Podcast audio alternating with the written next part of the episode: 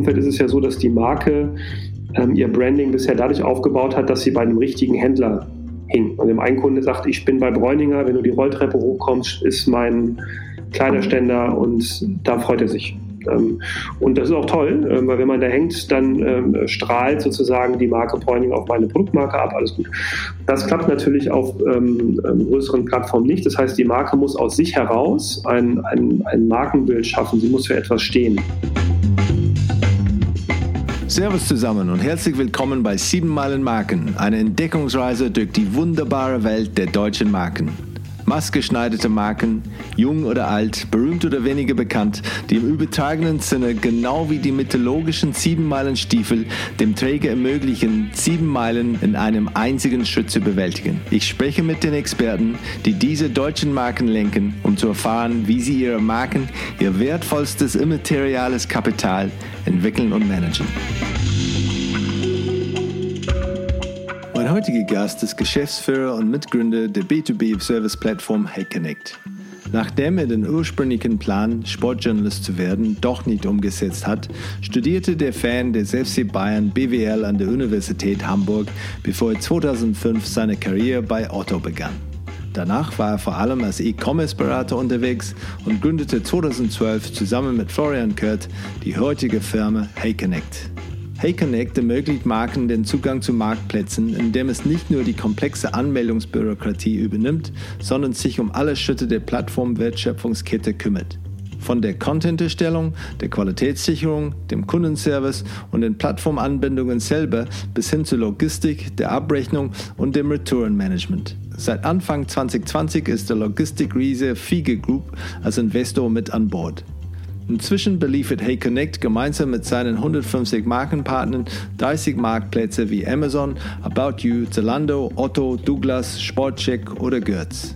Wir sprechen darüber, wie mein Gesprächspartner von Adidas das Konzept von Leistung und Qualität als Markenkern kennengelernt hat, wie man eine B2B-Marke von Null aufbaut und wie es ist, ein Geschäftsmodell zu haben, bei dem der Markenkontaktpunkt mit dem Endkunden eigentlich eine Art Nebenprodukt ist.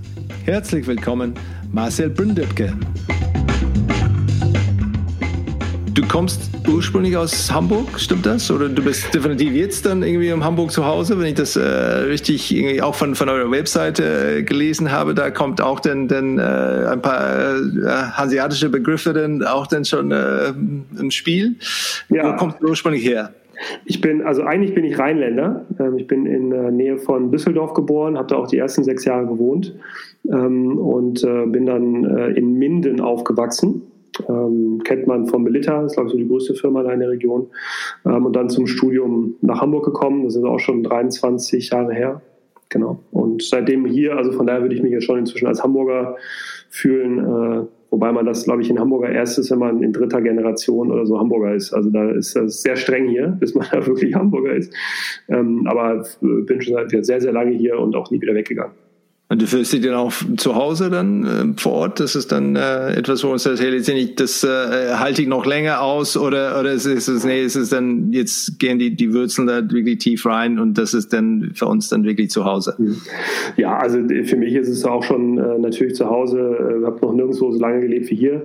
Ähm, äh, ich mag die Art der Leute. Ähm, man denkt immer so, man kommt mit dem Hanseaten nicht wirklich gut ins Gespräch ähm, und hat Schwierigkeiten, da Kontakte zu knüpfen. Ist aber nicht so. Ähm, also man kommt sehr, sehr schnell rein über Sportvereine und Leute, die man kennt und Job und so weiter. Hier kommen ja auch sehr viele Menschen zusammen aus vielen Regionen. Ähm, das ist schon äh, eigentlich sehr gut und ähm, von daher würde ich das schon sagen, ist das äh, Heimat, fühle mich sehr wohl. Ähm, die, das, das, das Rheinische, ähm, das, äh, also meine beiden Eltern kamen auch nicht aus dem Rheinland, da haben die auch nur sechs Jahre gewohnt. und von daher ist es, äh, also und Minden ist wirklich äh, ja, eher eine Kleinstadt, sage ich mal. Ähm, von daher ist man, äh, fühlt mich in Hamburg schon sehr wohl. Und der Hamburger sagt ja immer, Hamburg ist die schönste Stadt der Welt. Ähm, und äh, da ist, ohne jetzt viele zu kennen, fairerweise, ähm, äh, andere Städte sehr, sehr schön, aber so die Kombination aus Größe, Grün, Wasser, ähm, Architektur, Angebot, was man hier machen kann, also dafür kann man sich schon sehr schnell sehr wohlfühlen. Ja, das stimmt. Das sagen Sie auch da übrigens über, über München. Ich glaube, es gibt schon mehrere schönste Stadt der, Städte der Welt. Es ist dann, äh, ähm, gab's denn, denn, wo kommt dann deine, deine erste Markenerlebnis äh, vor? Hast du denn schon was in Erinnerung damals dann, also, oder Lieblingsmarke? Wie ist es dann, mhm. äh, ja, ich habe hab ich auch, auch lange drüber nachgedacht mit der Lieblingsmarke, weil es, es gibt ja durchaus verschiedene ähm, äh, Begegnungspunkte und auch warum, wann man etwas als Marke ähm, erkennt. Ne? Und das ist also mehr als nur der Name, der auf einer Verpackung steht.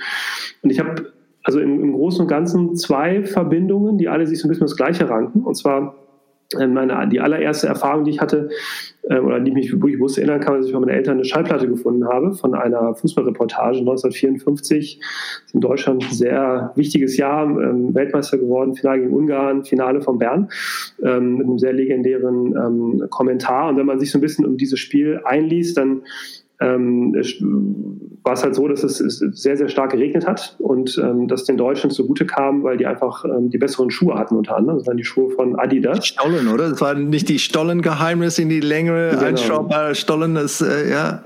Genau, und der, der feinfüßige Ungar rutschte ein bisschen stärker als der Teutone. Und ähm, so, das war halt Adidas. Und Adidas und die Geschichte, wie er dann in das Camp ging und den die Schuhe verkauft hat, da gab es auch einen Film drüber.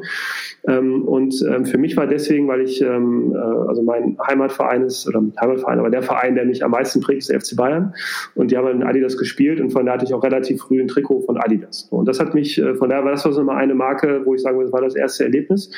Ähm, und da, wo ich wirklich äh, gemerkt habe, was es bedeutet, eine Marke zu sein, also dass man für etwas steht, dass man erkannt wird an einem Markenimage, ähm, ist für mich auch der FC Bayern. Also das war also der erste Fußballverein in Deutschland, wo man wirklich sagen kann, der war eine Marke, der stand für etwas, ähm, je nachdem, wie du fragst, für äh, ein bisschen arrogant, ähm, schnöselig, ähm, erfolgsverwöhnt ähm, und ein bisschen ähm, hochnäsig. Und wenn du die anderen fragst, werden die sagen, ziemlich ähnliche Art, Fußball zu spielen, Leistungsorientierung, Erfolg.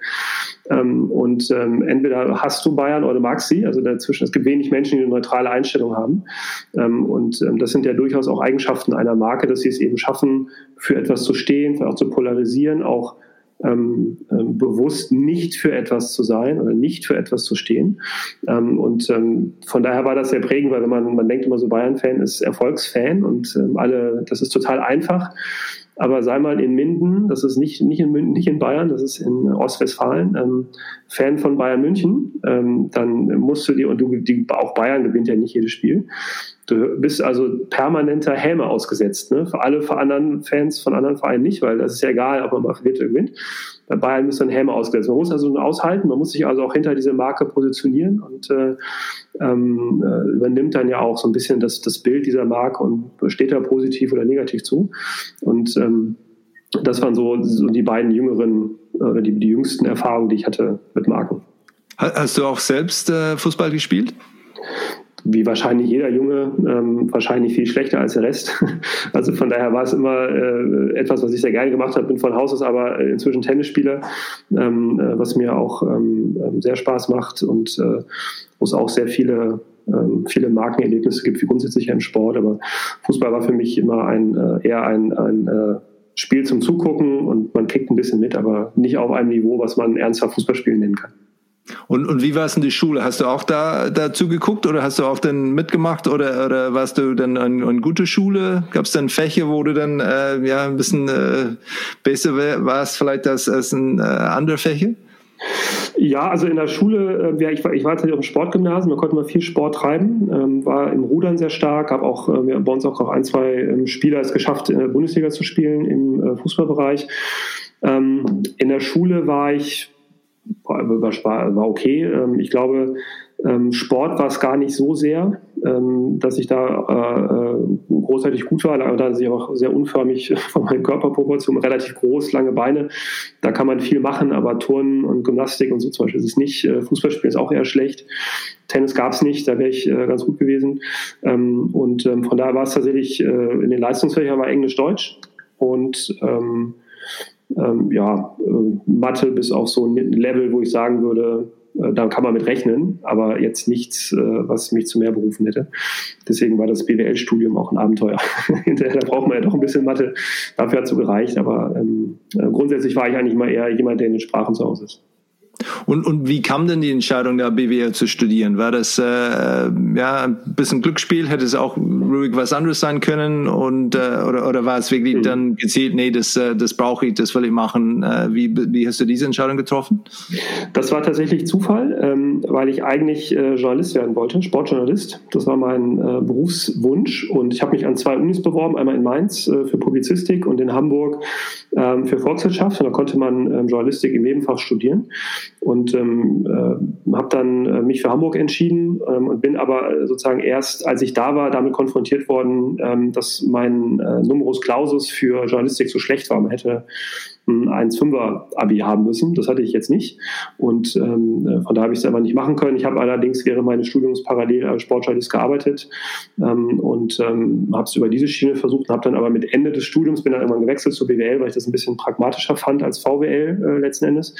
Ähm, und habe mich dann aber in letzter Minute dazu entschieden, doch nicht Journalist zu werden, ähm, sondern äh, sozusagen nicht derjenige zu sein, der darüber berichtet, wenn andere arbeiten, sondern ähm, das selber ähm, zu machen und selber versuchen, irgendwie meine, ähm, ja, irgendwas aufzubauen und ähm, bin dann zu Otto gegangen äh, nach dem Ende des Studiums und dann war sozusagen das Thema Journalistik weg ähm, und da hatte ich immerhin ein BWL-Studium im Hintergrund. Also die Idee war so ein bisschen, entweder lerne ich was Gescheites plus Journalistik oder man kümmert sich wirklich explizit drum.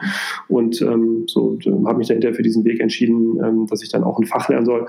Und das führte aber dazu, dass BWL was Gescheites ist, aber meine Neigungen äh, jetzt nicht wirklich äh, ab Tag eins entsprach. Da musste ich mich schon ein bisschen reinarbeiten. Bei Otto dann da reinzukommen, war das gezielt dann oder war es dann auch, hätte auch dann, dann mehr Unternehmen sein können und ähm, aber da gab es eine, eine Stelle und hast dich beworben oder wie ist das zustande gekommen? Ja, das war schon relativ gezielt. Also ich hatte während der Sportjournalistikzeit in der Regel auch mit ähm, Internetportalen zu tun, äh, äh, mit denen ich mich äh, beschäftigt habe, für die ich gearbeitet habe. Ich hatte also schon immer ein E-Commerce, Internet ähm, Fokus war damals ja sehr contentlastig, nicht commerce-lastig und ähm, äh, habe dann bei Otto als Praktikant angefangen im Business Development im E-Commerce. Also es hatte schon eine Verwandtschaft, weil ich da rein wollte. Ähm, aber klar, wie immer im ersten Job hätte jemand anders eine Bewerbung. Ich habe mich auch mal als Produktmanager für irgendwie eine Laptop-Firma beworben, hätte auch passieren können. Ähm, also von daher ist es immer ein bisschen Glückssache. Aber als ich dann da war, ab da muss man sagen, war es ein relativ stringenter Verlauf, ähm, sich mit Richt also im Bereich E-Commerce, Online-Shops, Plattformen zu beschäftigen, mit den Wirkmechanismen. Ähm, das ist dann so seit jetzt 15 Jahren relativ konstanter ähm, Teil meiner Arbeit. Und, und, bei Otto war es dann auch eine, eine Art dann, dann ja, Ausbildung ist, oder, oder Weiterbildung ist vielleicht zu viel gesagt, aber ich habe schon gehört, dass sie dann ein sehr, sehr gute Weiterentwickler äh, sind oder wirklich eine gute ja. Schule, ähm, äh, ähnlich wie, ähm, wie Bayersdorf, wo es wirklich geht, um, um wirklich dann gute Leute da zu entwickeln und weiterzuentwickeln und diese Fähigkeiten vor allem in, in Marketing und Kommunikationen äh, Thema mhm. war es auch so strukturiert, wo man sagt, oh, letztendlich dann, okay, äh, Marcel, du bist jetzt ein Teil von diesem Team und hier kriegst du die Chance, dich, dich weiterzuentwickeln? Mhm. Oder ging es eher um Aufgaben zu erfüllen und letztendlich dann äh, Last auszuhalten? Ähm, also Last aushalten auch. Das ist, glaube ich, in großen Unternehmen immer so. Nein, man muss aber ähm, in der Stelle wirklich sagen, dass das, was du über Otto gesagt hast, absolut stimmt. Also wenn man da hingeht als Absolvent nach der Uni, ähm, dann ist man schon jemand, der äh, gefördert wird, der äh, in Bereiche reingucken kann, früh Verantwortung bekommt. Ähm, natürlich muss man immer sagen, wir reden über Verantwortung in einem Bereich, wo man jetzt äh, nicht wahnsinnig viel kaputt machen kann. Ne? Also es gibt ja keinen Job in solchen Riesenunternehmen, wo ein Einzelner wirklich zu fundamentalem Schaden in der Lage ist. Ähm, äh, war ich dann auch nicht, zum Glück. Also äh, es ist aber etwas, äh, was, glaube ich, für einen Absolventen eine tolle Stelle ist, weil man ähm, neben dem Job auch gefördert wird. Also ob es ähm, Kommunikationsseminare ist, ähm, du wirst schon in die Hand genommen, die machen sich sehr, sehr Gedanken darum, ähm, Führungskräfte und Führungsnachwuchskräfte zu entwickeln, Potenziale zu erkennen. Ähm, und das fand ich wirklich beeindruckend. Ich habe ja äh, nach der Otto-Zeit auch als Berater lange gearbeitet und auch andere Unternehmen kennengelernt. Und das äh, ist auch nach, würde ich immer noch sagen, nach zehn Jahren und Kenntnis anderer Unternehmen absolutes Asset von Otto, dass die sozusagen die, die Ausbildung Führungskultur ähm, und die Leistungskultur da ähm, sehr, sehr hoch ist bei Otto. Du hast, du hast auch ähm, dann gegründet und auch mit einer Idee, der, wo es auch eine Zusammenarbeit mit Otto gibt. Ist das mhm. etwas auch, wo es denn Möglichkeiten gibt ähm, oder proaktiv von Otto gefördert werden? Hey, letztendlich, wenn du eine Idee hast, aber vielleicht nicht zu uns hundertprozentig passt, stellen wir die Rahmen, die Rahmen, wo man wirklich du dich dann weiterentwickeln kannst und beteiligen wir uns? Oder war das eher, nee, du bist weg, ähm, du hast danach dann als Berater warst du unterwegs und dann hast du entschieden, okay, jetzt gründe ich und dann irgendwann ist der Weg ein bisschen zurück nach, nach Otto geführt. Was, was war da die, die Reise? Ähm, also tendenziell eher letzteres. Man muss schon sagen, wenn man, also Otto gründet tatsächlich relativ viele äh, Firmen, beteiligt sich, ähm, hat auch einen, äh, Inkubator, ähm, wo sie versuchen, neue Geschäftsmodelle zu entwickeln oder sich an ganz jungen Startups zu beteiligen. und dann habe ich schon das Gefühl, dass man als Mitarbeiter bei Otto, wenn man sich gerade weiterentwickeln möchte, auch die Möglichkeiten hat, sich dort zu verwirklichen. Also das ist jetzt, äh, dass es in meinem Fall nicht geklappt hat, lag jetzt nicht an, an Otto. bei uns war es wirklich so, dass wir fünf Jahre da gearbeitet haben, eine Abteilung, die sich sehr stark mit auf einen Bereich fokussiert hat. Ähm, wir sprechen über eine Zeit der digitalen Transformation. Ähm, Otto hat ja als Katalogversender angefangen, ist Richtung E-Commerce gegangen. War eine extrem spannende Zeit und ähm, das, was wir da gemacht haben, die Aufgabe, da muss man sagen, war die Reise einfach ein Stück weit beendet, ähm, ähm, so dass wir dann gesagt haben, ähm, das macht jetzt fairerweise keinen Sinn. Man könnte jetzt bei Otto irgendwas anderes machen, aber wir waren ja mit Leib und Seele E-Commercer, muss man sagen. Also ähm, deswegen hab, waren wir immer so ein bisschen in diesem Thema verankert und haben dann gesagt, jetzt äh, müssen wir was, was anderes machen. Und ähm, die Gründung kam dann in der Tat ein Jahr später, kurz überlegen, ja, ein Jahr später ungefähr. Ähm, und ähm, die hatte allerdings durchaus ein Spin-off von dem, was wir bei Otto gemacht haben, nämlich ähm, die Plattform Otto, zu der sich damals oder zu der sich Otto schon vor 15 Jahren entwickelt hat, ähm, mit einem D2C-Business mit Marken in Verbindung zu bringen. Und ähm, wir haben eben in diesem im Laufe der Zeit gemerkt, wie komplex das ist, wie schwierig. Und ähm, ähm, dieser Service, den wir heute gegründet haben, oder den wir heute ausführen, nämlich Marken und Plattformen zusammenzubringen, der ist dann damals geboren worden. Wir, wir müssen doch einfach irgendwie diese, diesen Gap ähm, überbrücken zwischen Marke und Plattform ähm, und haben dann mit einem ähm, Handelskonzept gestartet, dass wir Marken eingekauft haben, auf Plattformen verkauft haben, was wir jetzt ein bisschen weiterentwickelt haben zu einem Dienstleistungsmodell, wo wir als quasi als Service Provider zur Verfügung stehen. Aber das war schon etwas, was sich aus dem Otto-Kontext heraus ergeben hat, muss aber dazu sagen, und das soll jetzt nicht so klingen, als hätten wir schon immer in die Zukunft gesehen, aber das war damals ähm, eigentlich weit vor der Zeit, dass man sagen würde, ja, das könnte Sinn machen ähm, weil einfach ähm, das eine aufstrebende Nische war. Ähm, das, was man heute unter Plattformökonomie versteht und wie wichtig das ist und dass das ein, ähm, inzwischen ja so ähm, das, das Commerce-Thema schlechthin ist, das hat man damals äh, noch nicht in dieser äh, Breite gesehen. Wenn man sich damit beschäftigt, wie bei Otto, ja, hat man das gesehen, dann war es irgendwie logisch, aber es war jetzt nicht so, dass alle gesagt haben, ja, das ist ja das Next Big Thing. Also ähm, von daher waren wir da sehr früh dran und deswegen gab es, glaube ich, auch keine Motivlage von Otto, sich da in irgendeiner Form zu beteiligen. Ja, da war ich wirklich überrascht, als ich gesehen habe, irgendwie 2012, dass ihr gegründet habt. Und da, da hat mich schon neugierig gemacht, ob das damals, weil ich bin auch selbst auf die Idee gekommen, boah, das war wirklich wahnsinnig früh, als wirklich dann erst als, als Dienstleister zwischen, zwischen Marke und die verschiedenen Plattformen zu stehen, weil klar gab es Amazon, Otto, aber ich weiß nicht, wie viele andere denn es, es schon gab.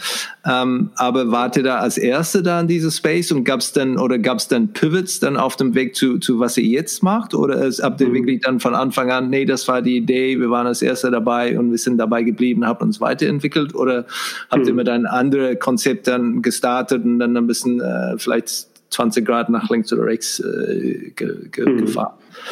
Also in, das war in der Tat sehr früh, ähm, weil die äh, Textilindustrie, wir haben im Bereich Fashion angefangen, also äh, meine, meine Markenkenntnis heute äh, ist im Wesentlichen im Fashion-Umfeld zu Hause. Ähm, ähm, die fanden das in der Regel doof, die haben das nicht so ganz verstanden auch nicht, dass man ihnen helfen möchte. Das ist ungefähr so, als wenn man eine Katze vom Baum holt und die beißt und kratzt einen auch, dann will man sie eigentlich nur, nur retten. Und ähm, das war, war so ein bisschen das Phänomen, was wir damals auch hatten, dass, dass die Leute gesagt haben, wollen wir nicht, geh weg von meinem Stand, wir auch messen, mit denen die gar nicht ins Gespräch kamen. Ähm, und ähm, äh, von daher war das schon etwas sehr, sehr Neues. Das liegt aber daran, dass es explizit in dieser Branche etwas Neues ist. Ähm, und ähm, sowas wie eBay zum Beispiel, was ja schon dann 10, 12 Jahre etabliert war und auch damals ein anderes Standing hatte als heute, dass diese äh, Marken oder dass es sich in diesem Umfeld, das ist eine sogenannte offene Plattform, da kann sich jeder anbinden, da hat es sich, da gibt es Dienstleister, gibt es auch ähm, Service Provider, Logistiker und so weiter, dafür gibt es ein Ökosystem. Das gab es aber bei Otto nicht, denn Otto ist ähm, ähm eine geschlossene Plattform äh, damals gewesen. Das heißt, man musste explizit eine Freigabe bekommen um daran teilzunehmen. Und ähm, als wir gegründet haben, war das auch sehr stark auf Otto fokussiert. Also wir wollten auf Otto Bereich, den Bereich der Premium äh, Marken, also die wirklichen, wo ein, wo ein Hoodie 150 Euro kostet und nicht 60, sondern schon ein bisschen teurer ist. Ähm, diesen, diesen Bereich wollten wir ähm, bespielen. Und äh, ähm, das war dann damals schlicht neu. Und da, wo wir, glaube ich, uns ähm, wegentwickelt haben, ich würde sagen, wir haben das ungefähr vier, fünf Jahre ähm, versucht zum Fliegen zu bringen als Händler. Ähm, das ist dann ganz also relativ einfach, wenn dann jemand äh, dein Geld will, weil du ja die Marken einkaufst, dann ist es okay. Ähm, und wir haben dann festgestellt, dass das nicht skalierbar ist, insbesondere mit dem zunehmenden Geldausgeben wurde es schwierig, sage ich mal. Ähm, deswegen haben wir uns überlegt, was können wir machen? Und dann hat sich der Markt äh, gedreht, dahingehend, dass ähm, äh, die äh, Marken selber genug Bestand hatten das ist üblich in der, in der Mode nicht üblich, dass Marken eigentlich einen eigenen Bestand haben. Die produzieren im Auftrag von Händlern produzieren, lassen es anliefern, liefern es aus an den Händler, sind dann raus. Ähm, und das hat sich äh, gewandelt, weil sich der Modemarkt massiv geändert hat, ähm, sodass wir sagen konnten, wir kaufen jetzt nicht mehr ein, sondern wir machen das als äh, Service oder Dienstleistung. Und das hat sich so vor drei Jahren angedeutet, ähm, dass sich der Markt in diese Richtung entwickelt. Ähm, und von, da, von daher ähm, gibt es in dem, was in dem Markt, in dem wir unterwegs sind, vielleicht drei, vier Player. Ähm, ähm, viel mehr jetzt nicht, aber ähm, das äh, ist auch der Tatsache geschuldet, dass einfach noch sehr viele ähm, Marken das noch nicht verinnerlicht haben, was ein bisschen schade ist, weil das ist jetzt für das höchste Eisenbahn. Also war vor acht Jahren sehr, sehr früh, das stimmt. Aber wenn man sieht, wie sich der Markt verändert hat, es gibt immer weniger kleine Stationärhändler. Ähm, der, die, der Einfluss von Firmen wie ähm, Zalando und About You, About You gab es noch nicht mal, als wir uns gegründet haben. Ähm, Zalando kam 2012 als äh, Marktplatz ähm, auf, gab es schon zwei Jahre vorher als Händler, aber dann sind sie zum Marktplatz geworden. Ähm, äh, die gibt es jetzt erst, die haben aber jetzt eine sehr, sehr hohe Bedeutung für Marken. Also das, früher haben Marken ihren Vertrieb geführt ähm, und die ihre, ihre Läden geführt. Heute werden sie geführt von Zalando, About You, Otto und Co. Ähm, also der Markt hat sich brutal verändert. Wir haben durch Corona gesehen, was es bedeutet, wenn man nur auf den Stationärhandel setzt ähm, und wenn, die, wenn sie eine hohe Abhängigkeit von äh, wenigen Händlern haben. Das heißt, ähm, die gesamte Marktentwicklung spielt diesem Thema Direct-to-Consumer für, für Marken ähm, massiv in die Karten, wird immer wieder beschleunigt. Ähm, und deswegen hat sich der Markt einfach in unsere Richtung entwickelt für das, was wir tun. So, das konnte man jetzt fairerweise nicht in der Form vorhersagen. Dass es sich grundsätzlich, äh, das grundsätzlich ein Plattformmodell einem Handelsmodell überlegen ist, kann man sich herleiten. Ne? Und von daher ähm, hat sich das schon so entwickelt, wie wir vermutet haben. Aber in den Zyklen und wie konkret, ähm, da mussten wir dann auch immer adaptieren und gucken, dass wir unsere Leistung anpassen. Ich finde die, die Name äh, super. Seid ihr, oder wie ist, die, wie ist der Weg dorthin, da an, an diese Name zu kommen, an, an Hey Connect zu kommen? Ähm, also da gibt es fairerweise keine wirklich gute Geschichte. Wir hatten ähm, als wir uns gegründet haben, waren wir, waren wir ein Beratungsunternehmen ähm, und hießen CBEcom. Das ist hinreichend schlecht für, einen Modehändler. So. Ähm, deswegen haben wir, ähm, als wir ähm, dann auf einigen Plattformen auch ähm, als äh, Händler namentlich auftraten und auch einen eigenen Online-Shop gegründet haben, brauchten wir einen Namen und da entstand aus dem Kreise der Gesellschafter der Name Hey Paula, der sehr, der klingt, äh, also ich, hab ich fand ihn damals blöd, ihn super. Ähm, der äh, ist frech, frisch. Ähm, Paula hat was von, von Mode, also das, der passte eigentlich sehr gut zu einem Modehändler ähm, und hat auch ganz guten Anklang gefunden. Wir hatten ja eine Crowdfunding-Kampagne auf Seedmatch. Da haben wir, äh, sind wir mit dem Namen Hey Paula an den Start gegangen und haben wir gemerkt, das passt ähm, sehr gut. Und über den Wechsel von einem Händler zu einem Dienstleister sind wir natürlich jetzt auch dabei zu sagen, ja, wir müssen ja nicht nur Mode auf Plattformen bringen, es gibt auch andere Sortimente. Und diese anderen Sortimente können auch Möbel sein, Haus- ähm, können Produkte des täglichen Bedarfs sein, können Fliegenschutzgitter sein. Ähm, und da ist dann Hey Paula nicht mehr der beste Name. Und dann haben wir gesagt, okay, was, was, was machen wir? Dieses Hey ist irgendwie catchy und wir bringen ja Sachen zusammen, Connect. Sind wir bei Hey Connect gelandet. Und habt dann von null auf ein äh, Seht ihr euch als, als B2B-Marke dann? Nee, es ist eine B2B-Marke. Also ein, ein ja. Kunde, ein Endkunde, der jetzt etwas von uns oder von unseren Marken kauft, dem ist das völlig egal, wie wir heißen. Da, da können wir auch keine Marke aufbauen. Also unsere Marke wirkt in den B2B-Markt rein. Und ähm, wir haben auch lange damit gerungen, wer wir denn jetzt sind. Also sind wir ein ein, ein Service Provider, also ich oder, oder ähm, ein Dienstleister oder ähm, Berater, was machen wir eigentlich? Und ähm, wir wollen uns im Grunde positionieren als eine B2B-Service-Plattform für Plattformen. Also dass wir B2B-Services erbringen für unsere Partner. Ähm, und ich sage mal gerne sowas wie Hase- und Igel-Strategie. Also egal welchen Service jemand braucht, müssen wir ihn eigentlich anbieten, wenn es sich um den Kontext, ich möchte auf einer Plattform verkaufen, ähm, wenn es um diesen Kontext geht. Ne? Also deswegen auch äh, Retail Media, was so aufgekommen ist, dass man auf einer Plattform wie Zalando oder Otto auch Werbung schalten kann, müssen wir anbieten. Wir müssen die Logistikleistung natürlich anbieten. Wir müssen eine Contentproduktion anbieten. Wir müssen ein Sortimentsmanagement für unsere Kunden äh, mit anbieten. Wir müssen Agenturleistungen bereitstellen, wenn jemand das selber macht, aber braucht Hilfe. Wir müssen die Beratungsdienstleistung anbieten, wenn jemand sagt, ich möchte das machen, weiß aber nicht wie. Ähm, und so versuchen wir eigentlich ein Serviceportfolio bereitzustellen, dass ähm, eine Marke, wenn sie sich mit dem Thema Plattform beschäftigt, eigentlich an der Marke Hey Connect nicht vorbeikommt und sich irgendwie damit beschäftigen muss, ob wir Leistungen haben, die für sie relevant sind oder auch nicht. Ähm, aber so möchten wir uns schon platzieren im Markt, dass man sagt, äh, ja, also so, so ein bisschen wie vielleicht ähm, äh, Tempo für Naseputzen. Ne? Also man sagt, okay, hey, Connect, das ist ja Plattform. Das, diese beiden ähm, Begriffe möchten wir schon miteinander verknüpfen. Und wie, wie macht ihr das denn konkret? Weil ich äh, offensichtlich dann habt, äh, habt ihr inzwischen ein paar Konkurrenten bekommen, ähm, weil wenn man äh, euch googelt, dann taucht ein anderer Name auf oder ein anderer Dienstleister mit einer, eine sehr ähnliche Dienstleistung, ähm, ein weniger fantasievoller Name, wo wirklich dann offensichtlich auch nicht nur auf, auf äh, SEO, sondern wirklich SEO dann wirklich sehr stark fokussiert ist, ähm, wirklich wo es ganz prägnant erklärt, was Ihr Unternehmen tut. Ähm, wie, wie kommt ihr auf, auf eure Kunden? Wie, wie geht ihr oder schafft ihr das, dass ihr wirklich dann keiner Weg vorbeiführt? Hm. Also ja, das finde ich auch süß. Also man muss sagen, es, es ehrt uns auch sehr, ähm, dass die Kollegen das machen. Ähm, denn äh, wir machen es für sie nicht. Also von, also wir, wir, ich meine zumindest, dass wir nicht auf, auf ihren äh, Namen bieten. Ähm, dann macht man ja schon mal einiges richtig, äh, wenn man sagt, äh, okay, dann möchte ich die davon abholen. Ähm, von daher sehe ich das sehr, sehr sportlich und ähm, freue mich, weil es ja offensichtlich zeigt, dass wir dann ein gewisses Standing äh, uns erarbeitet haben. Aber ähm, im Grunde gibt es zwei Dinge aus einer, aus einer Markensicht. Wir, machen ähm, kaum wirkliches B2B-Marketing, muss ich sagen. Also, dass wir, was wir jetzt ähm, zunehmend machen, wir haben ja mit ähm, Figen Investor gewonnen dieses Jahr, so einer der deutschen größten ähm, Kontraktlogistiker, die es gibt, ähm, für die das eine sehr komplementäre Dienstleistung zu ihrem sonstigen Serviceportfolio ähm, ist, weil Logistik ja auch ein sehr relevanter Servicebaustein ist in dem Bereich, dass wir schon versuchen, auf den relevanten ähm, E-Commerce-Messen und Veranstaltungen aufzutreten, auch einen Stand zu haben, dass Partner zu uns kommen können. Ähm, ansonsten haben wir es eigentlich so gemacht, dass wir durch die ähm, Connections, die wir haben, uns eher als Fachexperten ähm, versuchen zu positionieren.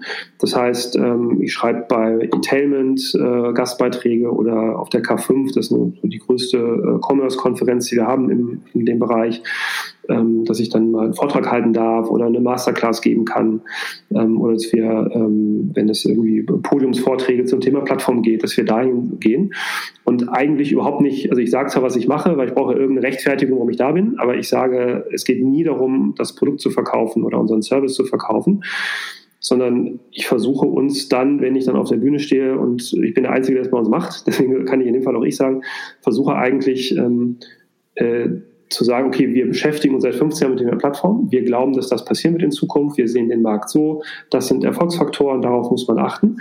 Ähm, und dass ähm, die Leute sagen, okay, das ist zumindest mal äh, offensichtlich eine Firma, die schon lange am Markt ist, die wissen, was sie äh, machen. Ich setze mich mit denen einfach mal auseinander. Ne? Und dass man darüber einen, Zugang bekommt oder auch wenn Kunden ähm, mit dem Gespräch sind oder ähm, das ist dann der, die Überleitung zu der Frage, wie wir die Kunden bekommen. Das ist in der Regel ähm, äh, sehr passiver Vertrieb. Also die Plattformen ähm, vermitteln uns weiter oder die Kunden vermitteln uns weiter zu anderen Kunden. Ähm, dass wenn man da mit uns im Gespräch ist äh, und uns googelt, ähm, dass man dann entsprechend auf Vorträge kommt, auf ähm, Videos kommt oder auf so einen Podcast kommt wie heute, ähm, dass da, okay, wer ist denn das eigentlich? Ähm, macht das Sinn, was er sagt? Ist der doof? Ist der blöd? Finde ich den nett? Ähm, das ist eher so ein bisschen über die, über die Fachexpertisenschiene ähm, uns zu etablieren. Und ähm, ähm, von daher ist das so ein bisschen der Weg, plus dass wir jetzt eben mehr versuchen, über Messen dann auch das konkrete Angebot, weil es gibt ja ähm, ähm, zig Gründe oder zig Orte, wo Kunden, unsere potenziellen Kunden auch zusammenkommen. Und da müssen wir dann auch sein. Ne? Also wenn es, es gibt zum Beispiel unserem Markt eine sehr große Software, das ist die Software TradeByte, ähm, die wir nutzen, um uns technisch anzubinden an die Plattform. Die haben ähm, eine Konferenz, da müssen wir einfach Sponsor sein und da sein und mit den Leuten reden, weil das sind Menschen, die sich mit der Frage beschäftigen, offensichtlich, wie komme ich auf Plattformen? Ähm, und dann müssen wir auch ähm, da vor Ort sein. Also von daher versuchen wir das schon ein bisschen zu äh, mehr, mehr Richtung, ich sag mal, Vertriebstransaktion oder Vertriebserfolg zu ähm, shiften. Aber im Wesentlichen ist es, ähm, geht es darüber, die die Expertise, die wir über die letzten 15 Jahre aufgebaut haben, in den Vordergrund zu stellen. Kommen, kommen die meisten Kunden dann aus Deutschland? Ja, muss man schon sagen. Ähm, wir haben immer wieder mal Kunden, die auch aus dem Ausland kommen, die aber auf den deutschen Markt wollen. Ähm, unser Geschäft ist jetzt per se nicht an Deutschland gebunden. Ähm, wir haben auch ein, zwei ausländische Plattformen äh, mit dabei. Das ist dann aber nicht immer so einfach, weil äh, Modemarken sind vielleicht so ein bisschen entgegen der landläufigen Meinung schon sehr regional. Also natürlich gibt es ein Adidas, ein, Nike, die natürlich überregional bekannt sind, auch ein Tommy Hilfiger. Aber sehr, sehr viele Marken haben eben einen, einen, äh, ihren, ihren, ihren Footprint im deutschen Markt und ähm, deswegen ist es für die dann sehr schwer, auf einer ausländischen Plattform verkauft zu werden, wenn man die Marke dort nicht kennt. Ne? Dann ähm, hilft es schon, wenn man da irgendwie eine gewisse Bekanntheit hat. So, dann, dann spielt ihr, I mean, seid ihr noch Startup oder Scale-Up oder wie, wie, wie beschreibt man sich dann jetzt da nach äh, acht, neun Jahren da ja. unterwegs zu sein? Ja, das ist tatsächlich eine gute Frage. Also wenn man, wenn ich mir unseren bisherigen Erfolg angucke, würde ich sagen, ich würde uns immer noch als Startup beschreiben. Ja. Dann haben wir nämlich noch ein bisschen Luft nach oben. Man kann, muss natürlich schon sagen, wenn man jetzt acht Jahre am Markt dabei ist, das wäre jetzt ja lächerlich, wenn man noch ähm, ähm viele äh, Themen auf der, darauf schiebt, dass wir sagen, naja, wir sind noch ein Startup. Also ich glaube, dass das Geschäftsmodell, was wir machen und wir als Firma etabliert sind, ähm, da der Markt aber noch sich überhaupt erst etabliert, ähm, sind wir ein absolutes Wachstumsunternehmen. Also wir, wir ähm, sind jetzt nicht dabei zu sagen, wir haben jetzt eine gesunde Größe erreicht, haben jetzt unsere, unsere Boutique aufgebaut und monetarisieren die, sondern ähm, wie jedes E-Commerce oder auch vor allem wie jedes Plattformgeschäftsmodell, wir sind ja auch eine Plattform, mit der einen Seite Kunde und mit der anderen Seite Plattform, denen wir ja auch einen Dienst erbringen, indem wir uns um die Marken kümmern, die sie ähm, brauchen, ähm, äh, funktioniert das natürlich bei uns auch nur darüber, dass wir ein bisschen Honeypot spielen und möglichst viele Kunden gewinnen, um unsere Aufwände zu skalieren, weil das skaliert natürlich ganz, äh, also skaliert zum Glück nicht mit die, die Aufwände in, wie die, wie die äh, Umsätze, ähm, sodass wir versuchen, ähm, unsere, unser Service noch stärker zu technisieren, äh, Software unterstützt anzubieten, dass wir nicht über äh, so viel Personal mitskalieren müssen. Ähm, und von daher sind wir sicherlich noch in einem Status, wo ich denke, das ist noch relativ frisch.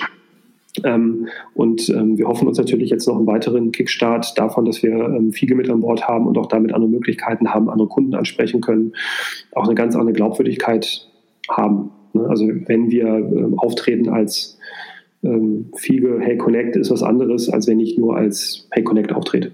Diese, diese Beteiligung kam, glaube ich, Februar, war es dann über die Bühne. Jetzt dann, das war offensichtlich da vor Corona, jetzt betrachtet man das eher neutral oder sagt man, boah, Hammer-Timing oder ja, shit, hätte doch ein paar Monate länger warten müssen. Wie war es dann die letzte, letzte paar Monate für ja. euch? Da kam es dann wirklich größer Ansturm, ähm, musste dann den Wild einstellen, ähm, gab es Probleme beim, beim Lager, was, äh, was waren die Herausforderungen für euch?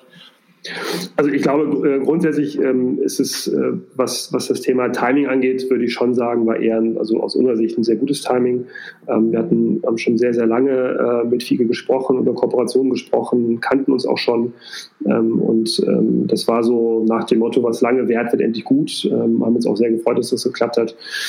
Corona selber hat aus meiner Sicht so zwei Seiten. Also zum einen aus der ähm, monetären Umsatzsicht heraus hatten wir schon einen Dip im März, muss man ganz klar sagen. April war sehr gut. Ähm, wir haben eine sehr geringe Returnquote gemerkt. Also die Leute hatten offensichtlich Schwierigkeiten zur Post zu kommen, um ihre Artikel wieder zu retournieren. Das hat uns natürlich gefallen, muss ich sagen. Returnquote ist im Modeumfeld ja sehr, sehr hoch.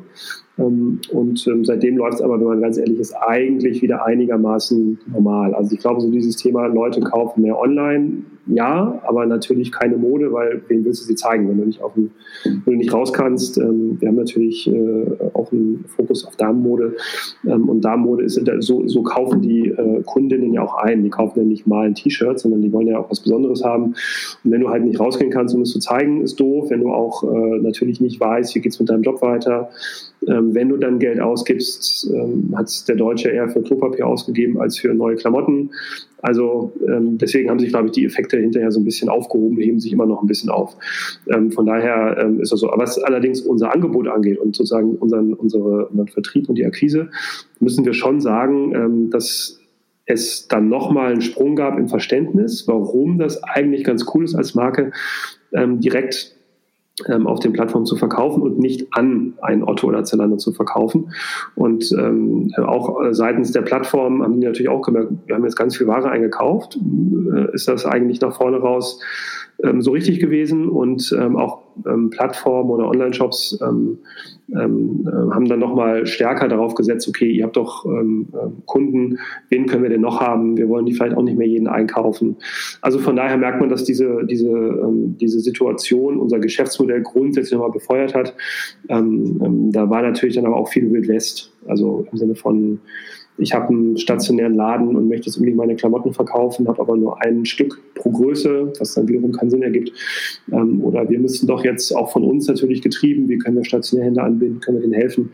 Da ist auch viel Staub aufgewirbelt worden in der Zeit, um sozusagen Ideen zu generieren, die sich jetzt nicht manifestiert haben. Gibt es denn, äh, als, I mean, wir sind ein Land der, der B2B-Weltmeister, würde ich sagen. Ähm, gibt es etwas, was, was ihr gelernt habt von größere oder langjährige oder ältere äh, B2B-Unternehmen in Deutschland? Oder gibt es denn eine, eine Benchmark, wo es sagt, okay, das, äh, das machen sie sehr gut und äh, obwohl es vielleicht in einer Branche ist, als, äh, als wir unterwegs sind, dass wir uns da ein bisschen danach orientieren können? Also ich würde es, also im, äh, aus einer B2B-Sicht kann ich es tatsächlich schwer sagen, ähm, inwiefern wir da ähm, versucht haben, das zu lernen, einfach weil wir da gar nicht so den Kontakt zu haben. Wir sind zwar ein B2B-Unternehmen, aber wir spielen, wir sind ja, wie, wenn man so möchte, schon durchaus jemand, der in einem B2C-Kontext ähm, dann operativ auch agiert. Also wir, wir, schicken ja etwas an einen Endkunden, was auf Zalando gekauft oder so auf Otto gekauft wird. Ähm, wo wir uns aber sehr viel abgucken, ähm, sind ähm, Plattform-Geschäftsmodelle. Also ähm, wo man sich eben anguckt, wie funktionieren Geschäftsmodelle, die als Plattform organisiert sind. Und ähm, da ist der dieser ähm, Virtuous Cycle von Amazon, von dem Jeff Bezos, also wie man im Grunde so ein, so ein Plattformgeschäft ähm, am Laufen hält. Also wo muss man agieren, wo muss man eingreifen, um permanentes Wachstum zu generieren. Das ist ja letzten Endes das, was wir ähm, auch anstreben müssen. Ähm, und wie kann man, wenn man, wenn man schon so ein, so ein beidseitiges Geschäftsmodell hat, wie kann man Services für jeden ähm, so anbieten, ähm, dass man wirklich, äh, wie, dass an jemandem keiner vorbeikommt. Das ist ja bei Amazon genauso. Ich habe ja keine inzwischen auch Bundesliga da gucken ähm, oder ähm, ähm, Cloud-Dienste natürlich einkaufen, sonstige Dienstleistungen erbringen, die jetzt ja mit dem Thema ich hätte gern mein Buch, ähm, wir noch von vor 25 Jahren nicht, nichts mehr zu tun haben. Also wie haben die Kollegen das geschafft, so eine riesen Plattform aus dem Boden zu stampfen, wie ticken die? Ähm, und da haben wir natürlich schon ähm, hin und wieder hingeguckt. Ähm, plus natürlich auch, dass man sich andere Unternehmen anguckt, ähm, die es auch versuchen, aber auf andere Art und Weise machen. Also ähm, gibt es noch alternative Wege? Ähm, was kann man sich abgucken, damit wir unser Produktportfolio ähm, ausbauen können? Ansonsten muss man schon der Fairness halber sagen, haben wir natürlich keine Möglichkeiten, größere ähm, naja, Forschung zu machen oder wirklich mal ein Riesenbudget in die Hand zu nehmen, sagen, wo wir gerade immer die Marke Hey, hey Connect sprachen, kann ich die jetzt in irgendeiner Form nochmal stärker aufbauen. Das muss ein bisschen Grassroot-mäßig sein, dass äh, wir uns auf Bühnen stellen und den, und den Leuten unsere Geschichte erzählen und hoffen, dass sich die Geschichte weiterträgt. Ne? Das ist sicherlich dann nicht mehr Jeff Bezos-Style. er wird es anders machen. Und die, der Kontakt mit, den, mit dem Endkunden, da habe ich dann auch feststellen müssen, ähm, heute, ähm, ich weiß nicht, ob du das siehst, dann hier ja. oben links, genau. Ich bin selbst Kunde, ohne, ohne, das, ohne das zu wissen. Ähm, ja. Genau, Selbstkunde von, von Hey Connect, habe etwas auf Zalando äh, erworben ähm, mhm. und genau, alles, äh, alles lief ganz gut, war beeindruckend, aber ich habe es dann wirklich so, so wahrgenommen. Das ist ein bisschen wie, ja, für mich, wie gesagt, die war auf der Plattform, war, war Zalando und äh, der einzige, wo ich sagen würde oder wahrnehme, ist, ist wirklich dann äh, durch, durch eure, eure Marke eigentlich ganz, äh, mhm. ganz links. So, das ist eher partnerschaftlich dann, dann unterwegs oder als, als Zalando-Partner dann in diesem Fall, oder? Ja, genau. Und es ist im Grunde auch so, dass es für den ähm, der Endkunde das zunehmend gelernt hat. Als wir vor 15 Jahren bei Otto angefangen haben, ähm, da war das ähm, Kernmodell, mit dem wir das gemacht haben, ein Cross-Docking-Modell. Also der Partner hat nicht an den Endkunden verschickt, sondern an Otto. Und wir haben dann damals sozusagen alle Artikel, die waren auch teilweise Otto-Artikel damit bei, versucht in eine Sendung zusammenzuführen und an den Endkunden zu schicken. Und die Hauptargumentation ähm, damals war neben der Tatsache, dass es für viele Partner einfacher ist, so eine Sendung fertig zu machen, als an den Endkunden zu schicken, ähm, dass es ein homogenes Kundenerlebnis ist, dass der nicht verwirrt ist. Warum kriege ich jetzt von Otto also warum bestelle ich etwas bei Otto, kriege ich von irgendjemand anderem ein Paket. Ähm, und äh, das hat sich im Laufe der Zeit eben unter anderem auch durch Amazon geändert, wo natürlich die Menschen gewohnt sind, dass sie von irgendeinem Händler etwas bekommen. Ähm, und ähm, sozusagen der, der, der Shop zunehmend als Marktplatz agiert. Und äh, das ist heute eben gang und gäbe. und eines der üblichen Sorgen ist ja immer, was ist mit den Fehlretouren? Also wenn man etwas bei Otto bestellt, also angenommen, du willst jetzt retournieren, würdest du das fehlerfrei ähm, zu uns schicken oder aus Versehen zu Zalando? Und da muss man sagen, das ist wirklich im Einstell, also vielleicht das ist ein Prozent aller Retouren, die dann ähm, fehllaufen. Ähm, das ist inzwischen dann schon ähm, von den Kunden ähm, sehr gut gelernt. Aber es ist auch so, ich habe heute mit einem ähm, Kollegen gesprochen, der an der Uni in St. Gallen forscht und der hat auch sich angeguckt, ähm, sozusagen die Bedeutung einer Händlermarke auf einem Marktplatz. Und ähm, da war auch die Erkenntnis, interessiert keinen Menschen. Also von wem jetzt konkret dieser Artikel kommt. was extrem relevant ist wohl, ist die äh, Marke der Plattform, also dass die wichtig ist und natürlich die, die Produktmarke. Aber wer jetzt dazwischen hängt, wer sozusagen der Fulfiller ist, ähm, das ist egal. Also letzten Endes kann man fast so sagen, ähm, wenn du zu, äh, in die Stadt gehst und einkaufst, dann weißt du, in welchem Laden du warst und du weißt, welche Marke du gekauft hast. Aber wer jetzt für dich ins Lager ging und das Ding geholt hat und dich beraten hat, wie der Verkäufer hieß, weißt du in der Regel auch nicht. Und ähm, wir übernehmen da ja eine Dienstleistung, die auch für keinen Kunden wirklich eine ja, maßgebliche Rolle hat, ne, sondern hat im Grunde für die Plattform und für die, äh, für die Marke dann eine Bedeutung.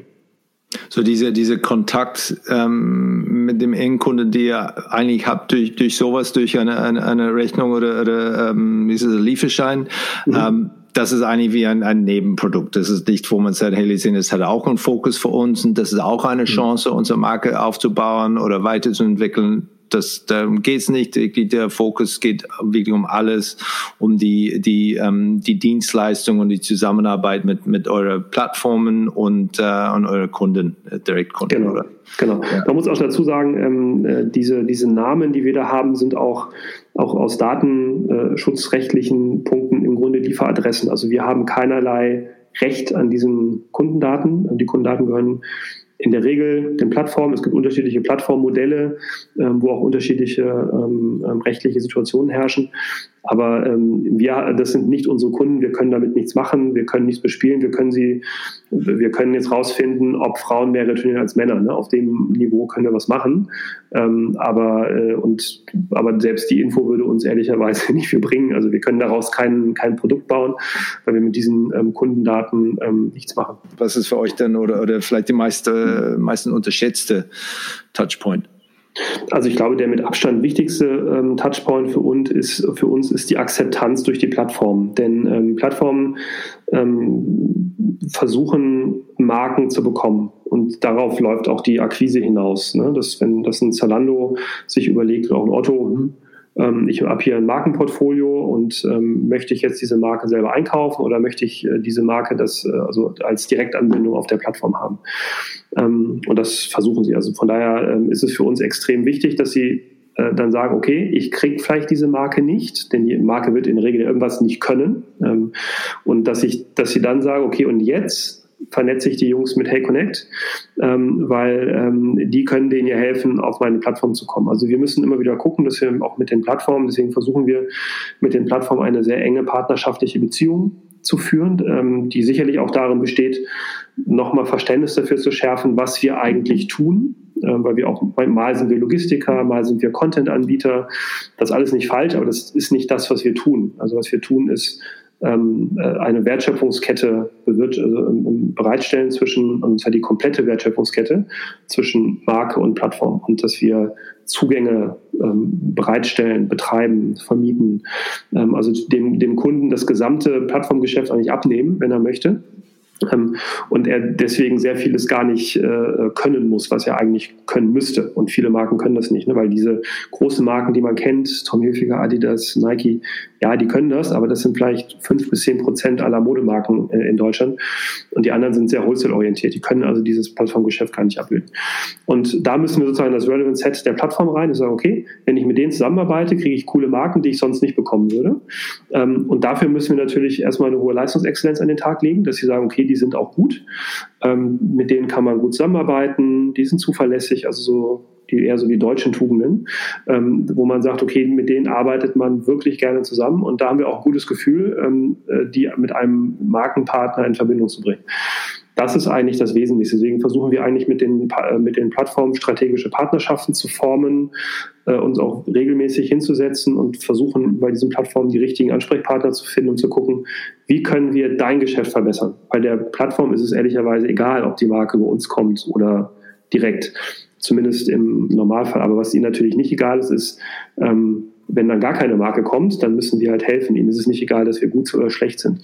Ähm, und ähm, deswegen versuchen wir auch ähm, Probleme der Plattform zu lösen, die im Wesentlichen darin bestehen, dass sie selber einen Vertriebsengpass haben. Also sie müssen die Marken gewinnen sie müssen sie onboarden. Das ist ein sehr komplexer Job. Also es klingt immer so einfach, weil man das vielleicht von eBay Amazon kennt, aber es ist echt komplex, äh, eine Marke anzubinden an eine Plattform.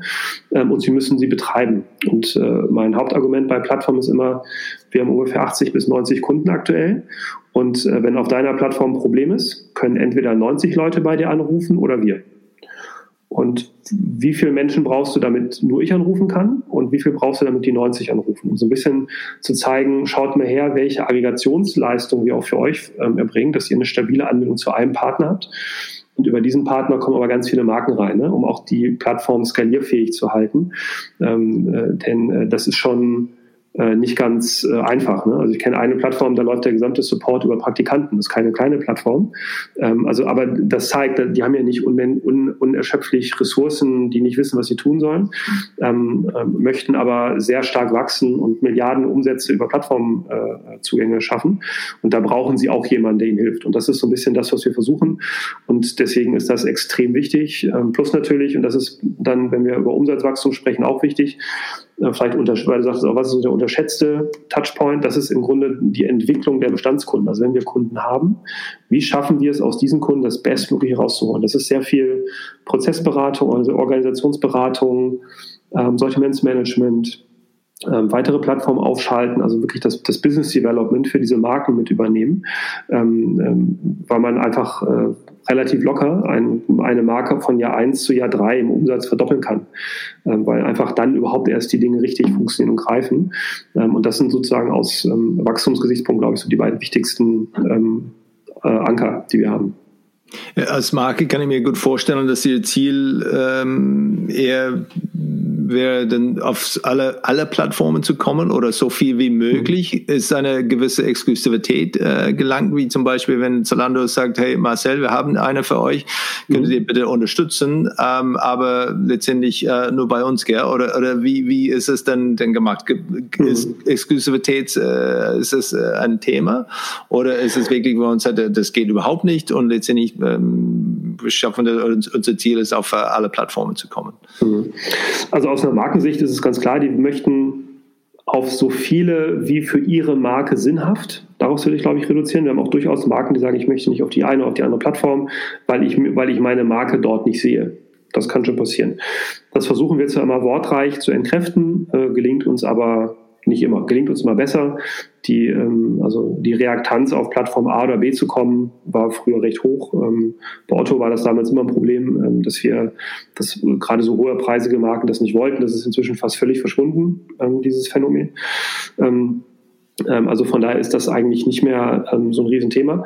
Aus Plattformsicht ähm, bin ich überrascht, wie wenig auf Exklusivität gepocht wird. Also weil der Punkt ist ja der, wenn, wenn uns eine Plattform empfiehlt, ähm, nehmen wir mal beispielsweise Zalando ähm, und ich rede dann mit der Marke, dann sage ich ja nicht, ja, wir sind exklusiver Zalando-Partner, sondern äh, man muss ja nur auf unsere Homepage gucken und sieht, welche Plattform wir bespielen. Das heißt, die Wahrscheinlichkeit ist relativ hoch, dass wir diese Marke natürlich für alle Plattformen ähm, enablen. Und ähm, da bin ich äh, also zunehmend ähm, auch begeistert von der ähm, Weisheit der Plattform, die das verstehen. Also die sagen, uns ist das ja völlig klar, ähm, dass die nicht nur bei uns sein wollen, ähm, macht, also du wirst dir eine riesen Abhängigkeit auch begeben als Marke und dass das trotzdem forciert wird. Wir hatten neulich eine, eine, ein Lied von einer Plattform, die gesagt haben, hier, der hat Interesse auch auf andere Plattformen zu gehen, könnte doch für euch interessant sein. War eine Plattform und man muss das sagen, das hat sich ein bisschen geändert. Also ich kenne auch Diskussionen von vor fünf, sechs Jahren, wo es hieß, nee, wir möchten die Marke lieber äh, direkt anbinden, weil ist ja exklusiv bei uns. Da habe ich gesagt, naja, also ähm, zum einen heißt es, nee, die können auch weiterhin zu anderen Plattformen. Und ganz ehrlich, wenn die sich proprietär an euch anbinden, haltet ihr sie ja künstlich dumm. Die machen dann ja nur Dienst nach Vorschrift, die werden ja gar nicht schlauer. Ähm, und das kann ja auch nicht in deinem Sinne sein. Ähm, und von daher äh, hat sich das in den letzten Jahren eigentlich äh, komplett wegentwickelt. Das verlangt eigentlich keiner mehr was vielleicht dann vorher nicht bekannt war ähm, bei euch intern, aber jetzt habe ich herausgefunden, ihr seid eigentlich dann ein bisschen, ein bisschen äh, systemrelevant. Ähm, wie hat das für euch mit, äh, mit eurer Purpose? Hat das dann irgendeine Auswirkung, äh, wo man sagt, hey, warum sind wir eigentlich hier? Ist das etwas, ist das äh, ein Thema, womit ihr euch beschäftigen? Mhm. Äh, ja, also, äh, tatsächlich ist das ein, eine sehr relevante Fragestellung äh, mit dem Purpose, denn ähm, wir, wir erfüllen ja eine Funktion und ähm, diese, diese Funktion erfüllen wir, was das Thema Helfen angeht. Also wahrscheinlich, ähm, wie jeder Dienstleister haben wir auch ein ausgeprägtes Helfersyndrom. Ähm, ist es ja so, dass wir äh, unser Kunde ist die Marke und ja, die aber, aber die Plattform ist sehr, sehr relevant. Aber wenn du im Grunde dir anguckst, ein Zalando, ein Otto, About You, das sind äh, Riesenkonzerne, Riesenumsätze, eine hohe Bedeutung für die Marken, wo eine hohe heute schon Abhängigkeit äh, bestehen kann. Und eine Marke ist in der Regel kleiner. Das heißt, da finden kaum Gespräche auf Augenhöhe statt. Ähm, schon im Wholesale erst recht nicht. Wenn der mit dem Geld auch noch der größere ist, dann bestimmt der die Party.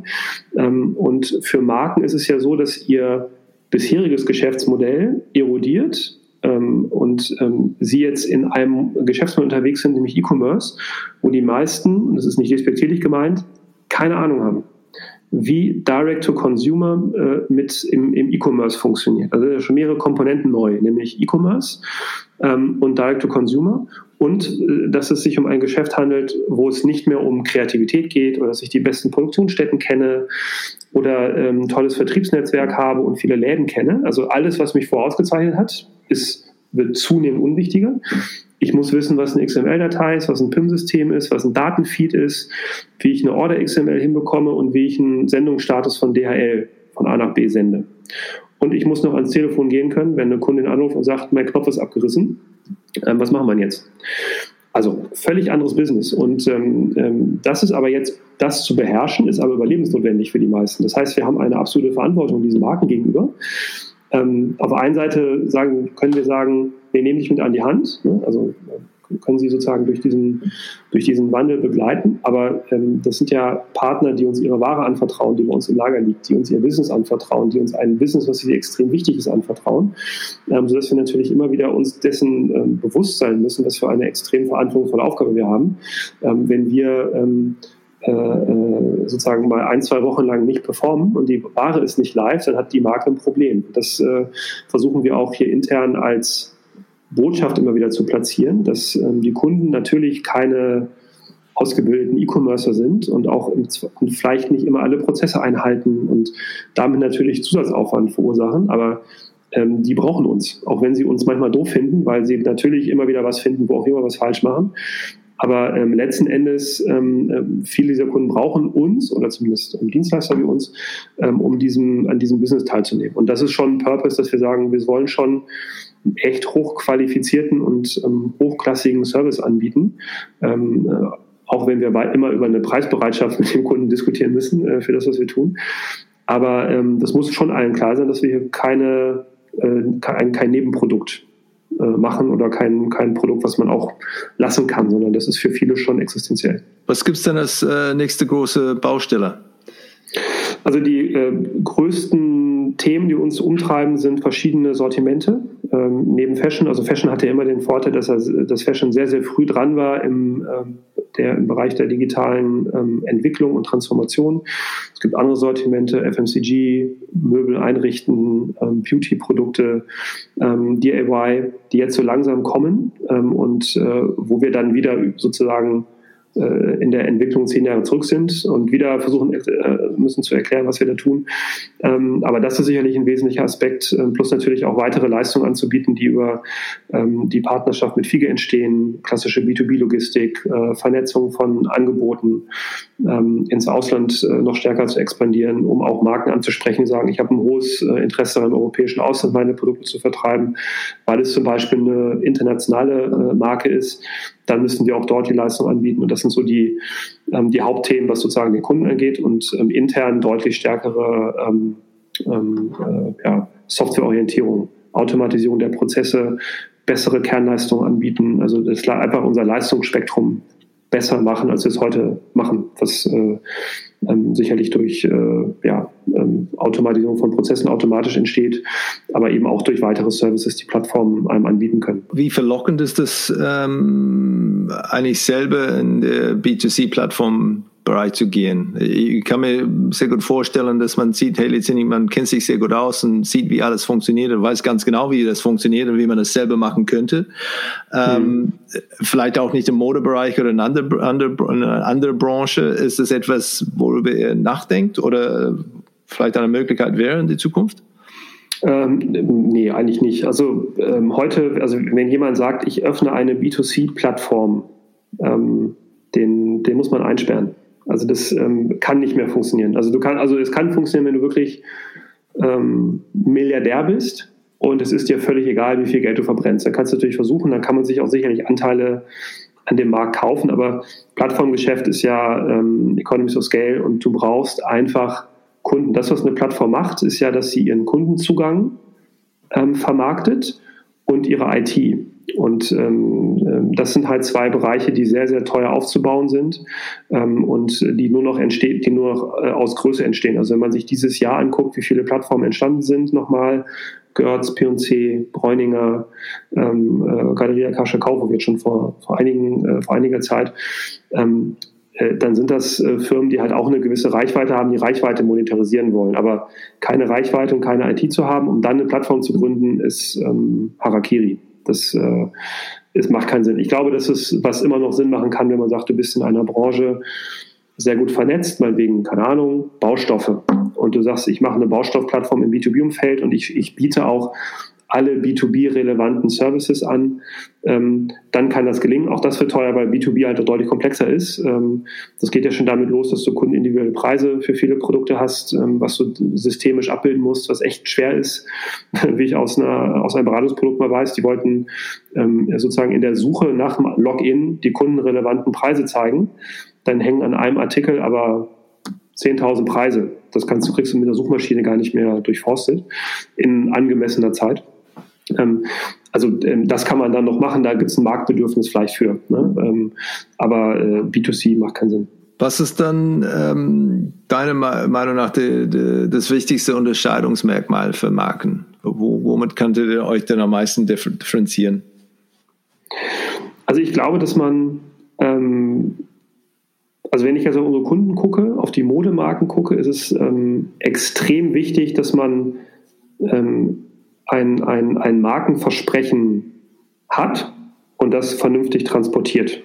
Ähm, denn es wird ja, im, im Modeumfeld ist es ja so, dass die Marke ähm, ihr Branding bisher dadurch aufgebaut hat, dass sie bei einem richtigen Händler hing. Und dem einen Kunde sagt, ich bin bei Bräuninger, wenn du die Rolltreppe hochkommst, ist mein Kleiderständer und da freut er sich. Ähm, und das ist auch toll, ähm, weil wenn man da hängt, dann ähm, strahlt sozusagen die Marke Pointing auf meine Produktmarke ab, alles gut. Das klappt natürlich auf größeren Plattformen nicht. Das heißt, die Marke muss aus sich heraus ein, ein, ein Markenbild schaffen. Sie muss für etwas stehen. und das kann äh, die Art und Weise sein, wie dass sie fair produziert ist. Das kann eine, eine Produktfunktion sein, was natürlich dann bei einem T-Shirt schwerer ist, vielleicht als bei einer Winterjacke. Ähm, das kann, sollte im Übrigen auch ein Qualitätsversprechen sein, dass man nicht äh, ein Teil nach dreimal Waschen wegschmeißen kann. Also sollte ein Nachhaltigkeitsthema sicherlich irgendwie beinhalten. Aber ich muss irgendwas aufbauen, um auch ja ein Preispremium abzuschöpfen, weil ähm, es gibt sehr gute Eigenmarken, Artikel zu produzieren ist heute keine Kunst mehr. Also ich muss irgendwie versuchen, meine, mein Produkt mit einem Markenversprechen aufzuladen, um noch ein Preispremium zu generieren und eine Preisstabilität zu garantieren. Das ist ja in der Mode insbesondere sehr wichtig. Ähm, und das ist, glaube ich, für viele verhältnismäßig neu. Also du hast auch in der Mode immer welche, die sagen, wir haben ein sehr gutes Produkt, aber keine Marke dahinter. Und ähm, dieser Kunde, von dem ich eben sprach, der hatte dann, nachdem er ein sehr erfolgreiches Produkt gebaut hat, gesagt, so, und jetzt baue ich die Marke oben drauf. Und ich glaube, das ist eigentlich von der, von der Reihenfolge her, würde ich sagen, im Plattformbereich extrem wichtig, dass man, ähm, du brauchst ein sehr gutes Produkt, ähm, was das Potenzial hat, ein Markenversprechen ähm, zu haben. Alles andere ist meines Erachtens zu, ist ein Strohfeuer. Also wenn ich versuche, über Social Media eine Brand aufzubauen mit hippen Leuten und Influencer, aber das Produkt dahinter kann dieses Versprechen nicht halten, ähm, dann schaffst du es nicht mehr, so eine Stickiness für eine Marke ähm, zu generieren. So, also von daher, das muss aus dem Produkt kommen, meines Erachtens. Ähm, und das gilt für uns auch. Also wenn wir ich kann mich zehnmal auf eine Bühne stellen und sagen, wie Marktplatz funktioniert. Wenn ein Kunde zu mir kommt nach zwei Monaten und sagt, ganz ehrlich, aber das, was ihr macht, ist echt schlecht, ähm, dann funktioniert das nicht mehr. Ne? Und dann, äh, dann wird er sich umgucken. Also wir haben schon ein Produkt, was einen relativ hohen Login-Faktor hat, ähm, weil man mit, mit uns ja sich sehr eng verwebt, einen, ähm, eine gemeinsame Wertschöpfungskette aufbaut. Also uns äh, verlässt man nicht nach einer Schlechtleistung, aber auch wir können es natürlich uns nicht erlauben, ähm, permanent schlecht zu sein. Dann guckt sich der Kunde um und äh, wenn das mit uns einmal aufgebaut hat, kann das auch mit einem anderen ein zweites Mal aufbauen. Ne? Und deswegen ist sozusagen die Leistungsexzellenz meines Erachtens in dem, was wir tun müssen, ähm, immer sehr, sehr wichtig. Und dann, dann folgt das Markenimage eben aus dieser Leistung heraus. Wenn du ein unbegrenztes Budget hättest äh, für ein markenbezogenes äh, Projekt und äh, mhm. nicht unbedingt ein kurzfristiges ROI beweisen müsstest, äh, wo, wofür würdest du das Geld äh, ausgeben? Also in dem Fall tatsächlich ähm, äh, im Wesentlichen in, in das äh, ähm, Produkt, und zwar in das Produkt etwas einzubauen, was mich hinterher in die Lage versetzt, ROI-getriebene Maßnahmen zu ergreifen. Ähm, und ich glaube, dass das eine tatsächlich sehr wichtige Einschränkung ist, nicht ROI-getrieben zu sein, ähm, weil ähm, das insbesondere in sowas Flüchtigem wie Mode zum Beispiel ähm, sehr oft der Fall ist. Also auch wenn wir auf Plattformen sagen, du kannst ja Werbung schalten, ja, was, äh, und dann, dann erwarten die Leute Wunderdinge von einem Banner oder von einem Newsletter oder ähm, von einer, von einer Social Media Kampagne. Ähm, das braucht aber Zeit. Und ähm, ich glaube, dass, also ich, ich glaube persönlich, glaube sehr daran, da gibt es sicherlich äh, mehrere Meinungen zu. Es gab mal ein schönes Buch, Baked in Marketing hieß das, ähm, wo es also wirklich darum ging, wie kann ich äh, die, die, das, was mein Marketing eigentlich aussagt oder transportieren soll, erstmal in das Produkt einzubauen ähm, und einen Service zu machen, der mich in die Lage versetzt, hinterher dafür wirklich Werbung zu schalten. Und ähm, das dauert äh, sicherlich eine Zeit. Ne? Und deswegen ähm, würde ich in der Tat eben in Features investieren, die mich äh, in die Lage versetzen, darauf hinterher eine Brand zu bauen, auch ein Preispremium zu verlangen, übrigens, wenn man sagt, das ist echt gut. Ähm, und ähm, wo die Leute sagen, das verstehe ich warum ich jetzt hier für ein bisschen mehr zahlen muss. Ähm, und dass die Leute wirklich hinterher ähm, das mit etwas verbinden, ne? dass, die, dass die Marke für etwas steht. Also dass ich, wenn ich durch, durchflippe, wofür steht Adidas, wofür steht Nike, ähm, wofür steht dies und jenes, dass man, wofür steht Hey Connect, da muss ich halt irgendwas finden. Und man sollte sich im Vorfeld darüber Gedanken machen, wofür möchte ich stehen ähm, und das dann einfach sehr konsequent in seinen Service oder in sein Produkt bauen. Das, das finde ich sehr spannend. Das, letztendlich äh, dieses Thema Leistung und Qualität, das Markenkern und letztendlich darauf dann zu fokussieren, statt an, an äh, Bekanntheit oder, oder Reichweite. Das, das finde ich, äh, finde ich richtig spannend. Das, äh, das ja, aber wenn du es andersrum machst, also in unserem Umfeld, dann bist du schnell verbrannt. Also wir haben auch durchaus Einzahl äh, Mitbewerber, die vermutlich kein, gar keinen schlechten Job machen. Aber äh, wenn man über sie spricht, spricht man insbesondere über einen Kollegen dort, ähm, den alle komisch finden. Und das ist das dominierende Markenimage. Ähm, die haben, glaube ich, ganz viele tolle Sachen, wahrscheinlich sogar ein, zwei Dinge, die sie besser können als wir. Ähm, aber wenn ich an die denke, denke ich immer daran. Und ähm, deswegen ist es, glaube ich, elementar wichtig, dass man sich erst überlegt, wenn ich nach draußen gehe, dann muss es auch halten können. Wenn es nicht halten kann, dann, ähm, ich, ich glaube nicht so sehr an den Satz, auch negatives Marketing ist Marketing, insbesondere nicht im B2B-Bereich. Wenn man eine gewisse Zuverlässigkeit nicht hat, ähm, äh, was ja sehr, sehr viele Aspekte seines, seines Service-Portfolios angeht, ähm, ist der Schaden hinten raus größer, als dass ich relativ schnell gewachsen bin ähm, und versucht habe, etwas aufzubauen, was wir dann, was man hinten nicht leisten kann. Und das ist natürlich auch eine Herausforderung für uns, weil wir müssen ja wachsen.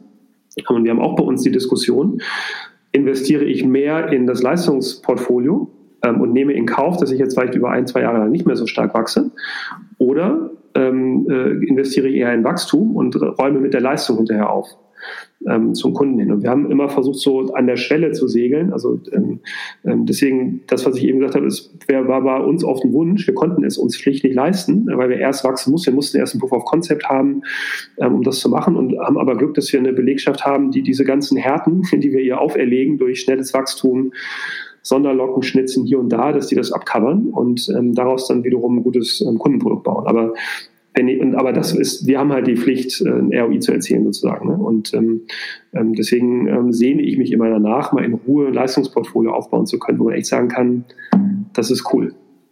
Besteht da nicht eine Gefahr, dass man auch äh, endgültig dann eine ähnliche Herausforderungen hat wie die traditionsreiche B2B-Unternehmen, die auch sehr, sehr stark fokussiert auf, äh, auf diese Ingenieurleistung sind und, und Produktion mhm. und Produktqualität und so weiter und dann feststellen, ähm, es gibt keine 25-jährige Softwareentwickler, die, die bei diesen Unternehmen da einsteigen wollen, weil die wollen ja. alle nach Amazon oder wie auch immer. Ähm, ja. wie, wie macht ihr da diese, diese diese ähm, Spiel zwischen, zwischen Bekanntheit dann auch, der, vor allem wenn es geht um, äh, um Recruiting und Employer Branding? Mhm. Ähm, also das ist für uns sicherlich eine der äh, Herausforderungen der Zukunft, wo ich ähm, auch mir von dem äh, neuen Partner Fiege eine Menge verspreche. Ähm, also würde jemand, der bei Otto drei, vier Jahre war, im Plattformbereich tätig war und nach einer neuen Herausforderung sucht, zu Hey Connect gehen ähm, oder zu Fiege. Unabhängig davon, dass er das Gleiche macht. Der würde natürlich, hätte mit Hey Schwierigkeit, weil er kommt von Otto. Ähm, und ähm, können jetzt aber zu Fiege gehen. Das, ich glaube schon, dass das hilft. Ähm, und ich glaube auch, dass ähm, insbesondere, wenn man so ein bisschen tüftelnd unterwegs ist, ne? also ich versuche, wenn man sagt, wir sind auch ein Stück weit Bohrkopf der Industrie, das ist eben als systemrelevant eingeschätzt oder bezeichnet. Ich sage immer gerne, wir sind Bohrkopf, weil es passiert so viel Neues, was wir mal einbauen müssen. Wir dürfen halt nicht den Blick nur nach innen richten. Wir müssen immer wieder gucken, was ist am Markt gefragt, was brauchen wir, was ist verpflichtend, um auch haben zu müssen, ähm, um Kunden zu gewinnen. Und daran müssen wir uns entwickeln. Also wir haben, deswegen ähm, habe ich auch Zeit für ähm, solche Gespräche mit dir heute, weil ich habe keine Organisation, die ich führen muss, sondern mein einziger Job ist hier ähm, strategischer Vertrieb Vertrieb und Business Development, um ähm, genau diesen, diese Flanke abzudecken. Ähm, und ähm, wir haben dann halt eine leistungsfähige Organisation hinter, die dann ähm, äh, richtig arbeitet, sozusagen, ne? und nicht die, äh, diese lustigen Themen machen kann wie ich. Ähm, und das ist halt extrem wichtig. Du brauchst immer einen Blick nach außen, darfst nicht nur nach innen gucken, weil dafür ist auch dann der Markt zu schnelllebig. Ähm, aber sozusagen War of Talents mit den Leuten, ähm, diese Leute zu gewinnen, das wird für uns sicherlich auch schwierig. Wir können heute sehr viel machen durch eigene Ausbildung, viel mit jungen Leuten arbeiten, weil das, was wir machen, kann man ja schlecht lernen. Deswegen ist das äh, momentan unser Weg, aber ich glaube auch, dass wir künftig schon darauf angewiesen sind, äh, deutlich seniorigere ähm, Mitarbeiter zu finden, die dann, die man auf ein Thema setzt, also okay, du entwickelst das jetzt mal weiter ähm, und ähm, ähm kannst dann wiederum selber was heranführen, weil sonst, wenn du nur oder mit einer sehr, sehr juniorigen äh, Mannschaft unterwegs bist, ähm, dann äh, ist, sind wir auch zu sehr gebunden und gefangen in der persönlichen Entwicklung. Und da brauchen wir halt auch noch eine Zwischenebene, ähm, sodass sich auch sicherlich unsere Organisation in den nächsten äh, Jahren noch ähm, verändern wird. Wenn du einen Markenkurs für die Geschäftsführer der deutschen Hidden Champions äh, lehren würdest, wie würdest du es nennen und äh, worauf würdest du dich am meisten konzentrieren? Mhm. Also analog zu dem, was ich gesagt habe, würde ich, glaube ich, äh, ich würde nennen, Ihre Marke, Ihr Produkt. Also Ihre Marke gleich Ihr Produkt. Ähm, ähm, weil die ähm, Hidden Champions, glaube ich, so wie wir sie auch in, bei uns bezeichnen, glaube ich, sind A, sehr B2B-lastig, ähm, sind oft ähm, also so eher ja so Zwischenprodukte, ähm, die man dann weiter ähm, verwendet, also das heißt das Automobilzulieferer oder Leute, die Komponenten zu irgendwas dazu liefern, also auch die teilweise für den Endkunden keinen wirklichen Bezug haben. Das heißt, äh, da würde ich es, glaube ich, äh, also ich würde sehr stark eben mit dem Produkt verknüpfen. Und worum, es, worum sollte es gehen. Also ich glaube, dass man sich eben angucken muss, die Wertschöpfungskette, die man selber hat, die man anbietet seinen Partnern, ähm, welche Services kann ich drumherum bauen? Äh, also nicht nur auf das Produkt verlassen, auf, den, auf das Service äh, versprechen. Ähm, und wie kann ich entlang dieser Kette diese Leistungsexzellenz, die ich dann möchte, immer vorausgesetzt, dass Leistungsexzellenz für die Marke wichtig ist, kann ja auch sein, dass eine, andere, dass eine Marke sagt, ich kann einfach schneller Schrauben ähm, äh, produzieren als alle anderen. Und äh, du hast sie bei mir, wenn du sie morgens bestellst, just in time heute Nachmittag am Band und zwar customized. Kann ja auch sein. Also es ist gar nicht muss vielleicht nicht die beste Schraube sein, weil die braucht man oder nicht, aber da ist vielleicht Geschwindigkeit ein anderes Thema. Aber aus dem Produkt heraus, was ist das, das Versprechen, was mein Produkt erfüllen muss, um in meinem Markt erfolgreich zu sein? Ähm, und das muss sozusagen aus jeder einzelnen Wertschöpfungsstufe geatmet werden. Und je nachdem, mit welchem Kunden ich dann da interagiere, da darf es halt keine Friktion geben. Also wenn der Vertrieb schnieke gekleidet zu dir kommt und dann dir das Produkt verkauft und alles andere aber schlampig, ähm, funktioniert es nicht. Ne? Das muss schon meines Erachtens ziemlich homogene ähm, Durchdringung äh, deiner, deiner Wertschöpfungskette sein, um auch da ähm, entsprechend erfolgreich zu, zu sein. Ähm, äh, bei einem darfst du auch nicht vergessen, du hast im B2B-Umfeld natürlich eigentlich lange strategische Partnerschaften. Ähm, da hat der ähm, ähm, Tarek Müller von About You was Schönes gesagt. Er meinte, in einem B2C-Umfeld ist es auch zum Beispiel hilfreich, mal neue Mitarbeiter zu haben, um auch neue Impulse zu bekommen.